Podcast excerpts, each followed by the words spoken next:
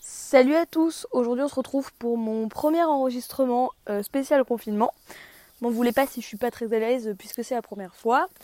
Que vous dire? Eh bien, je me suis trouvé plein de talents comme euh, le BTP. J'ai construit une terrasse et mine de rien, avec euh, la chaleur et le soleil qui est actuellement, elle m'est très utile puisque quand je travaille pas mes cours, je passe mon temps à bronzer dessus. Clairement, euh, je vais cuire comme un rôti bientôt. D'ailleurs, en parlant de rôti, je me suis découvert comme beaucoup de gens une passion pour la cuisine.